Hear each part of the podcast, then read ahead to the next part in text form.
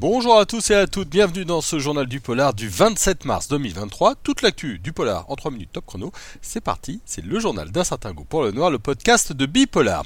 On commence aujourd'hui euh, avec deux prix littéraires. Le premier, c'est le prix du meilleur polar des lecteurs. Point. Il est revenu à Max Mohenet pour son roman euh, Sombre, qui avait déjà eu le prix euh, Transfuge du meilleur espoir polar en 2020.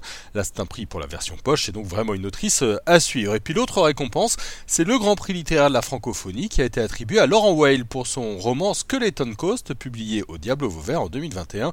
Là aussi, un joli prix pour un auteur qu'on a interviewé à plusieurs reprises, hein, et notamment pour ce roman sur euh, bipolar.fr. Du côté des séries, la semaine a été de nouveau bien remplie. Tout d'abord, Netflix a commencé à dévoiler sa nouvelle série française. Elle s'appelle Anthracite et elle revient sur le suicide collectif d'une secte dans les Alpes. On est 30 ans plus tard avec un meurtre qui évoque euh, ce drame. La série est en tournage du côté de Grenoble et en tête d'affiche Camille Lou, Vincent Rotier, Jean-Marc Barr, Cadmerade, Raphaël Méret, sorti en 2024. On a eu aussi euh, deux bandes annonces. La première, c'est Plus épais que l'eau, là encore pour Netflix. Nawel Madani y tient le rôle principal, l'histoire d'une présentatrice télé qui est confrontée à des affaires criminelles dans sa propre famille. Et puis le 12 avril sortira en salle Les Complices. François Damien y tient le rôle d'un tueur à gages qui, a passé la cinquantaine, s'évanouit dès qu'il voit une goutte de sang. C'est gênant, vous en conviendrez. Il doit donc se reconvertir, un grand éclat de rire avec également Laura Felpin à ses côtés. Là aussi, la bande-annonce est à voir sur bipolar.fr.